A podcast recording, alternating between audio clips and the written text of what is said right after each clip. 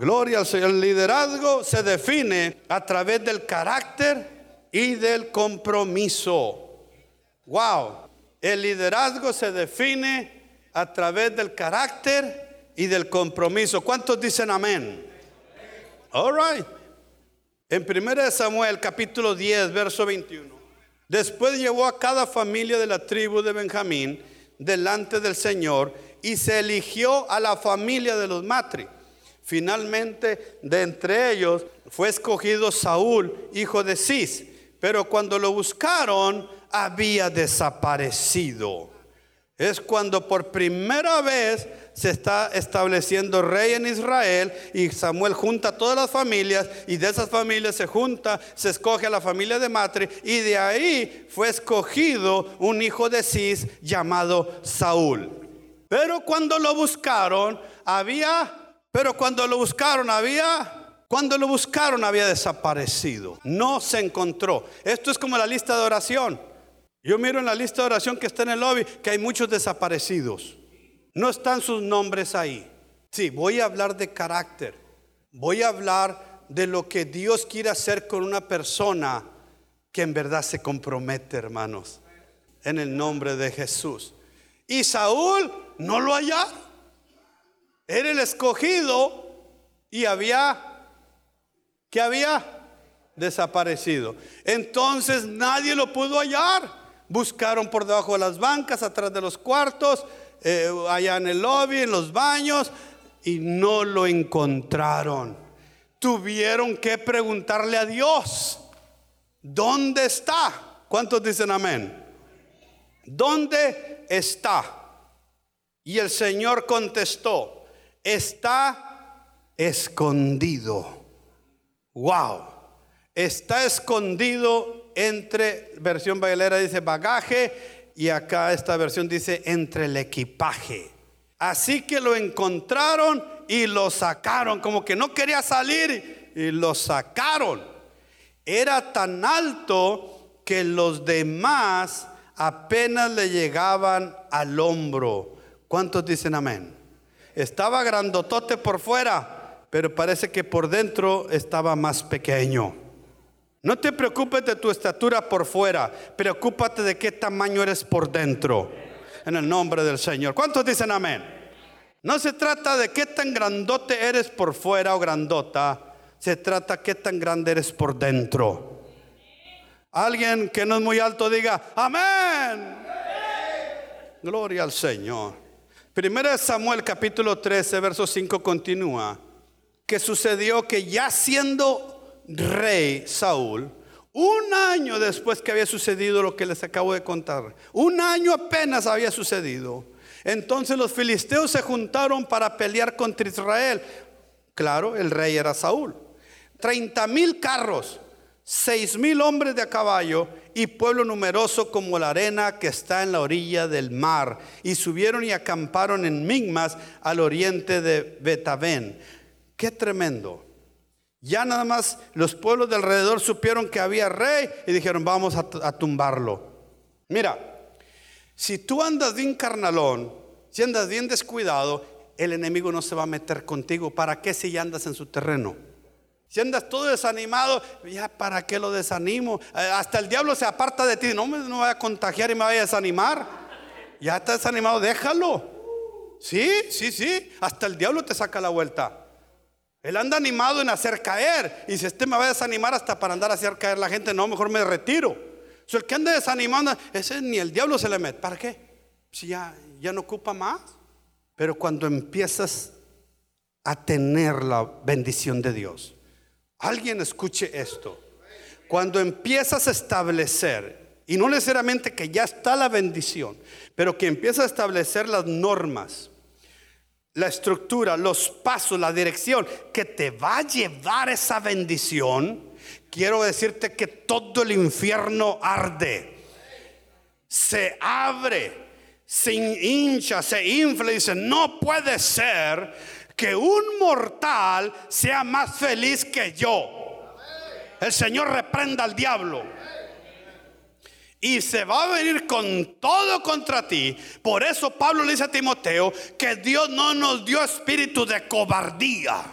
Porque el que empieza a consagrarse, el que empieza a afirmarse, el que empieza a establecer los principios de Dios, va a venir el enemigo con todo. Pero no tenemos espíritu de cobardía.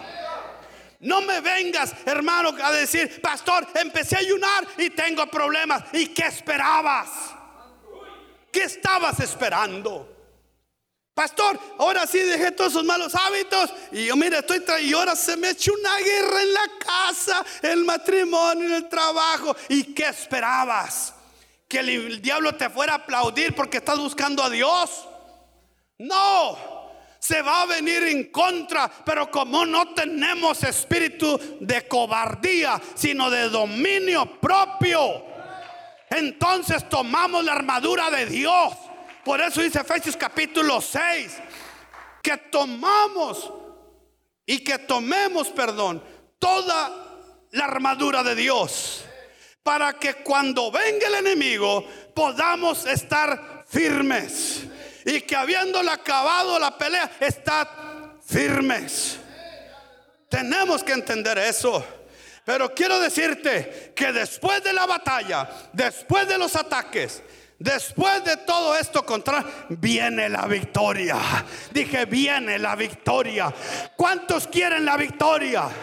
Pero hacemos la pregunta mal. Hacemos la pregunta incorrecta, perdón. De cuántos quieren la victoria. Es cuántos quieren la batalla para poder lograr la victoria. ¿Cuántos quieren la A ver, quiero ver un testigo en la casa que se ponga. Yo quiero la batalla si atrás de ella está la victoria. En el nombre de Jesús. Voy a trabajar con los que quieren. Yo le voy a creer a los que creen. A los que creen. En el nombre de Jesús. Sí. Si tengo 30 años caminando y he tenido que pararme de pie cuando soy retado. En el nombre de Jesús. Sí, porque entonces vamos a tener la victoria. ¿Cuántos dicen amén? Y ahora Saúl, que era el rey, era el ungido, tenía toda esa batalla, tenía todo ese enemigo enfrente de él. ¿Cuántos dicen amén? Y aquí es donde estamos, dije que íbamos a hablar sobre el carácter, sobre el compromiso, que es más que hablar, es acciones es hacer. Ya no me digas lo que tú quieres, porque lo que tú haces me dice más lo que tú quieres que lo que tu boca dice que lo que tú dices que quieres. O sea, tu boca no me tiene que decir qué es lo que tú quieres, tus hechos me dicen qué es lo que quieres. Paz de Cristo. Y aquí es donde se pone el asunto serio. ¿Cuántos dicen amén? ¿Cuántos dicen amén? Verso 9. Entonces dijo Saúl, traedme holocausto y ofrenda de paz, y ofreció el holocausto, cosa que a él no le pertenecía. Esos sacrificios le pertenecían solamente al sacerdote, no al rey. Y él lo sabía. Él sabía porque el que lo ungió fue un sacerdote, fue Samuel. Y él sabía quién eran los que se paraban en el altar. Hermano, nunca menosprecies este lugar. Por eso le digo a los músicos, los cantantes, tengan mucho cuidado. Si ustedes piensan que solamente son dos escalones para subir acá, estás muy lejos de entender qué es este lugar. Si crees que todo lo que se ocupa es, ah, dos pasitos y mira que subo, entonces mejor quédate abajo. Porque no has entendido lo serio que es estar acá. Todos los que se paran acá, todos los que hablan acá, me representan a mí porque yo represento a Cristo. Tenemos que tener mucho cuidado con eso. A Saúl se le olvidó eso. Y dijo, bueno, pues si Samuel ese viejito puede, pues yo también puedo. A ver, tráiganme todo lo que se ocupa aquí. Se puso el mandil y se, tráigame. Y presentó el sacrificio. Y dice aquí en este texto, verso 10, y cuando él acababa de ofrecer el holocausto, he aquí Samuel, Padre Cristo Apenas acababa de cometer ese terrible error y ahí estaba que era el sacerdote. Entonces Samuel dijo, mira, ¿qué has hecho? Y Saúl respondió, así como cuando ah, el Señor le dijo, Adán, ¿qué has hecho? No, pues esta mujer, tú me la diste, mira. Y el Señor apenas volteó a ver, todavía ni le decía nada a Eva, pero apenas volteó y la, eh, Señor, la serpiente, ¿para qué la ponías aquí en el huerto? Hermanos, para desobedecer tenemos muchas justificaciones, pero en veces no tenemos las convicciones suficientes para obedecer. Pero Dios bendice al que obedece, no al que desobedece. Paz de Cristo. So dile que está a tu lado, ten cuidado con las justificaciones. Son mejores tus convicciones. Verso 11. Entonces Samuel dijo, ¿qué has hecho? Y Saúl respondió, porque vi que el pueblo se me desertaba y que tú no venías dentro del plazo señalado y que los filisteos estaban reunidos. O sea, él se justificó. Es que, y mire esto, y es que se estaban yendo, y es que, ante el Señor no hay tal justificación. Ante el Señor es obedeces o desobedeces. Y por eso ocupamos carácter. Y por eso estamos hablando de carácter el día de hoy. ¿Cuántos dicen amén? Entonces Samuel dijo a Saúl, verso 13, locamente has hecho. ¿Se imagina? Dice la Biblia que, que, es una locura el evangelio que predicamos, pero otra cosa es que estás loco. Eso es otra cosa. O que estoy loco. No. Pero Samuel usa esa expresión. Locamente has hecho. No has dicho, has hecho. No es lo que has dicho, es lo que has hecho. Dile que está a tu lado. No es lo que dices, es lo que haces. No es lo que dices, es lo que haces. Porque un hombre de carácter no solamente habla, sino también hace. No guardaste el mandamiento de Jehová tu Dios que él te había ordenado. Pues ahora Jehová hubiera confirmado tu reino sobre todo Israel para siempre. Qué tremendo que por no levantarte una vez puedes perder una bendición. Que por no llegar un día temprano te perdiste la bendición que Dios tenía. Que por no estar un día te perdiste la bendición. Que por desobedecer, no poder obedecer aquello que sabes que se tiene, perdiste la bendición. La confirmación de lo que Dios te estaba queriendo dar. Hermanos, esta promesa se le dio a David. A David se le dijo, no faltará de tu descendencia quien se siente en el trono de Jehová eternamente. Y David quedó para atrás. Wow, estás diciendo, Señor, que toda mi descendencia siempre estará. Así es. Cayó de rodillas y lloró David. No pudo. ¿Se imagina? Que usted recibiera una confirmación hoy que toda su descendencia será bendita, ¿qué usted sentiría? ¿Qué sentiría si ahorita dijera el Señor, mandar un profeta, hablara por mí y dijera, toda tu descendencia será bendita? Pues eso es también para usted, porque eso es lo que hemos recibido en Cristo. Las bendiciones que no solamente son para ti, son para tus hijos y los hijos de tus hijos y los hijos de tus hijos. Pero te tienes que despertar, te tienes que animar, te tienes que conectar a Dios, te tienes que levantar, te tienes que ejercitar en la fe, tienes que comprometerte, tienes que buscar a Dios y las bendiciones vendrán para ti, para tus hijos, para tus hijas, para tus nietos, para tus nietas, para tus... Oh, oh, hay grande bendición para los que creen a Dios. Aleluya. Hubiera confirmado tu reino. Oh, si yo le dijera eso a alguno de ustedes, ni siquiera regresan a la iglesia. Si yo le dijera, hermano, si hubiera aguantado una semana más, Dios hubiera confirmado a este pastor loco, se hubiera ido. Si yo he dicho, hermano, solamente obedece, hermano. No te dejes guiar por las circunstancias. No, no les gusta esa, ese tipo de consejos. Buscamos consejos que, que nos guste el oído. Ese es el tiempo en que vivimos. Es el problema de los consejeros que hay en este tiempo, que casi complacen al aconsejado para tener más consejería. No, si le digo la verdad, se hubiera a buscar otro consejero. Estos los pastores, no, si les predico lo que debo, se van a ir a otra iglesia. Y muchos como quiera se van. Pero Samuel no le sacó la vuelta, dijo, si tú hubieras obedecido Dios hubiera confirmado tu trono para siempre. ¿Cuántos pueden sentir este peso, esta responsabilidad? En el nombre de Jesús. En el nombre de Jesús. ¿Qué es lo que necesitamos saber sobre el carácter? Lo miramos de una manera alegórica en la vida de Saúl, que desde el principio era, mostró que le faltaba carácter le tenía miedo a los problemas, se escondía, lo tuvieron que ir a sacar para poder ungirlo, ¿se imagina? Que te, oiga, ¿dónde está el hermano? Es que lo quiero bendecir. No, pues se quedó en su casa, es que está muy caliente. No, pues que está muy frío. Pues vayan y tráiganle que vayan cuatro o cinco ministros a traérselo. ¿Y por qué se trajeron la mecedora? Es que no se quiso soltar, no se quería venir, lo tuvimos que traer con toda mecedora, nos lo trajimos a fuerza para poder bendecirlo. Y luego ya lo están aquí, Señor, bendícelo en el nombre de Jesús. Y ahí está el hermano asustado, grandotote, vente para acá. Y al año, para abajo, otra vez para el suelo. Es que no importa cuánta aceite te ponga sobre tu cabeza, si no hay carácter, si no hay un recipiente que pueda honrar la unción que Dios te da, esto va a caer otra vez.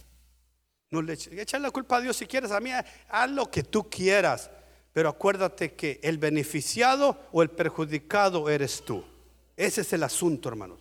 Usted me puede criticar, usted no le puede gustar algo, usted puede hacerlo, pero acuérdate que lo que estoy hablando es para tu vida. Esto ya se me habló a mi vida. Yo también soy responsable de lo que se me habla y lo que hablo. El asunto es, ¿qué haces con lo que tú escuchas? ¿Qué es lo que necesitamos saber sobre el carácter? El carácter es más que hablar. Alguien diga amén. Su carácter determina quién es usted. Lo que usted es determina lo que ve. Lo que usted ve determina lo que hace. Wow. El carácter es más que hablar. Puse en Twitter, ¿alguien sabe de Twitter? Puse en Facebook y en Telegram. Menos bla bla y más amor. Menos bla y más amor. Menos hablar y más acción. ¿Cuántos dicen amén? El carácter es más que hablar. Su carácter determina quién es usted. Lo que usted es determina lo que ve. Lo que usted ve determina lo que hace. ¿Cuántos quieren ver la gloria de Dios? Marta, Marta y cuatro veces Marta. ¿Cuántas veces te dije que si creyeres verás la gloria de Dios? No, la gloria de Dios no está escondida. Lo que se trata es quién eres. Cuando hay personas de carácter, ellos y ellas pueden ver la gloria de Dios. Desafortunadamente el mundo nos ha presentado que una persona de carácter es una persona rabiosa, una persona ah, malhumorada, una persona que ofende, una persona que maltrata, qué sé yo. Oh, es una persona de carácter. No, eso no es carácter. Es una persona temperamental. Eso es lo que es. Iracunda. Eso no es carácter. No, una persona de carácter es que está formada o formado con convicciones y principios que son su columna para de ahí tener criterio para hacer las cosas justa y ecuánimamente. Eso es lo que es una persona de carácter. Que no lo mueve, no es como la palma que se mueve con cada viento, está firme. Hermano, vamos a hacer esto. No, eso no se hace. Pero mire que son cuatro los que lo están haciendo. Sí, pero yo tengo cuatro convicciones aquí adentro para cada uno de ellos y no lo hago.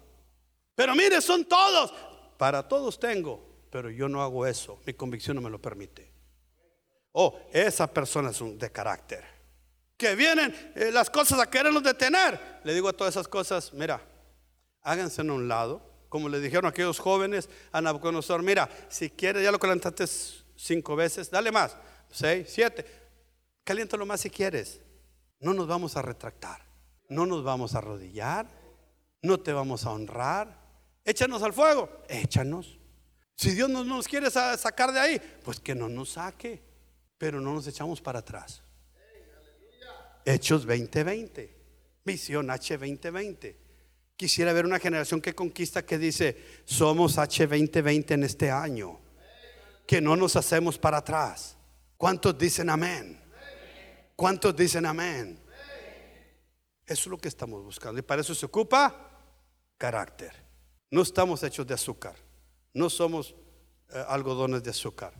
Somos hombres y mujeres que estamos siendo formadas en el carácter y la vida de Jesús. ¿Cuántos dicen amén? Por eso Jesús lo querían quebrar, no podían. Lo querían doblar, no podían. Lo querían, no podían porque nos enseñó su carácter. Su carácter determina quién es usted. Lo que usted es determina lo que ve y lo que usted ve determina lo que hace. Usted es, puede ver la gloria de Dios. Usted ve la gloria de Dios, eso le va a decir qué es lo que va a hacer. Pero usted lo que hace no diga, ay, no sé por qué lo hice. Hermano, ¿cómo que no sabe por qué lo hizo? Usted lo hizo porque es lo que usted es. No quiera cambiar lo que usted hace, mejor cambie lo que usted es y va a cambiar lo que usted hace. No podemos separar el carácter de la persona de sus acciones.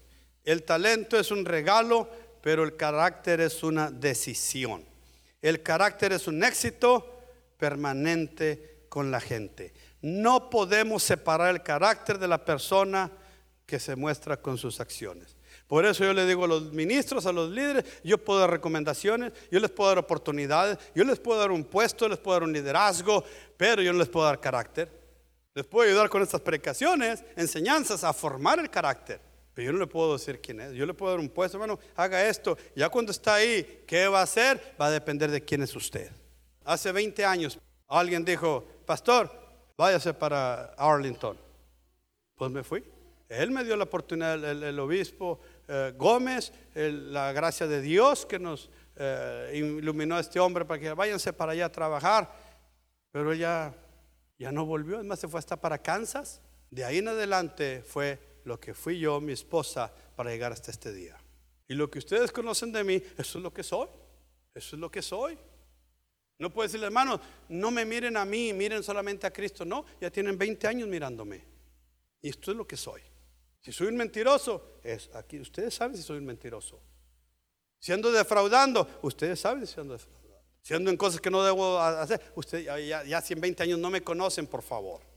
Pero no, aquí estoy porque Dios me ha estado formando en ese carácter.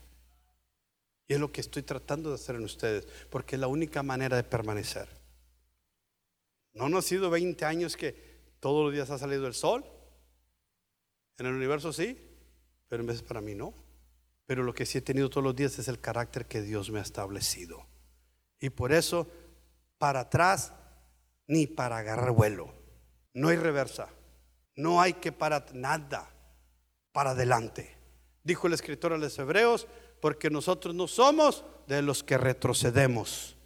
Ah, caray. Nosotros no son, somos de los que retrocedemos, sino los que permanecemos, de los que perseveramos para la salvación del alma. Porque si yo retrocedo, dice el que me llamó, no agradarás mi alma. No te llamé para retroceder, te llamé para que perseveraras, para que fueras luz, para que eras testimonio que yo te puedo sostener. Si tú retrocedes, estás diciendo que yo no te puedo sostener. Así que no me vas a agradar si haces eso. Tengo 20 años, tengo 30 años de convertido y nunca he tenido que ir al pastor a darme ánimo. Nunca. Nunca ha tenido que el pastor decirme, oiga, hermano Tamés, no deberían estar haciendo esas cosas, hermano, mire, eh, son muy relajadas, mejor concéntrese en las cosas. Nunca, nunca. Pastor, no lo hemos visto, hermano Tamés, no lo vimos, que viene el pastor, no lo hemos visto en la iglesia por tres meses, hermano, paz de Cristo. No, es que me dio la luna. Nada. Nunca he venido a ir al San Pastor, quiero cambiarme de iglesia. No, estuve donde me bauticé y de ahí salí a pastorear, mi esposa y yo. Nunca ando ay, pastor, es que yo no me siento bien. Ay, pastor, es que ya la siento hasta el cuello. Nunca. ¿Quiere decir que no lo sentí? Sí, a cada rato lo sentí, lo sigo sintiendo que soy pastor. Pero no me rajo. Dije, no me rajo. Tenía un árbol allá en la casa, que es su casa, en verdad. Pera. Pero es bien grande, bien bonita, bien alta, pero es muy quebradiza. Y aunque tiene unos, brazotes así, pesadísimos, José, las ramas, pero no tiene sustancia se quiebra muy fácil. Hace años se quebró, se llevó la cerca, el garaje de atrás y tuve que repararlo. Y luego le dimos una podada, volvió a crecer. Ah, sí, porque para crecer, qué bárbaro, parece levadura. Si fuera durando, estuviera todo apachurrado, pero como no echa fruto, no, hombre, pura hoja, qué bárbaro. Pero otra vez se cayó. De repente no le cayó a uno de mis nietos, grandísimos los brazos. ¿Hasta qué creen que pasó el año pasado? Dije, hasta aquí. Pasó Jesús, buscó fruto, no lo halló, dijo, córtenlo. Córtenlo. ¿Por qué, hermanos? Porque no estaba ya seguro. Un día esa cosa se cae, me mata uno de mis nietos, me mata a mí, me quiebra. Porque en cualquier momento se quiebran esas cosas, con cualquier viento se quiebran. Yo no puedo estar bajo la sombra de algo que se quiebra, de algo que se raja. Necesito, enfrente tengo un encino, ese no se raja. Los vientos los mueve, tiene como 40 pies de alto y no se raja, porque no solamente está alto de grande por fuera, por dentro también está fuerte para sostener su grandeza. Eso se llama carácter. Dije, eso se llama carácter. Y tal vez no soy el más sabio, no soy el mejor predicador ni el mejor enseñador, pero quiero decirte que tengo un carácter de Dios que me ha sostenido por 30 años por 30 años que me ha guardado y te puede guardar a ti también. En el nombre de Jesús. El talento es un regalo, pero el carácter es tu decisión. Quiero que mires el número 5. En esta ocasión hablé de Saúl, el próximo domingo voy a hablar de David. Pero mira el número 5 lo que dice. ¿Cuántos quieren el éxito? Pero hay algo que debe sostener ese éxito continuo. Porque si no va a ser éxito por un día, el lunes, y luego del martes al domingo, fracaso. Yo no estoy hablando de éxitos esporádicos. Aquí habla de un éxito permanente. Que todos los días tienes el éxito de Dios. El éxito de tu vida. El carácter es un éxito permanente con la gente. ¿Cuántos necesitan ese éxito permanente? Y no lo quiero por un día, no lo quiero por dos días, no lo quiero como una época como los que andan en ciclos, que por dos, tres meses parece que está todo bien y los otros dos, tres meses todo mal. Y la otra vez dos, tres meses todo bien y los otros dos, tres meses todo mal. Eso no es el carácter. El carácter dice que es un éxito permanente. Y yo quiero eso para ti. Y el Señor quiere eso para ti. ¿Cuánto lo reciben en el nombre de Jesús?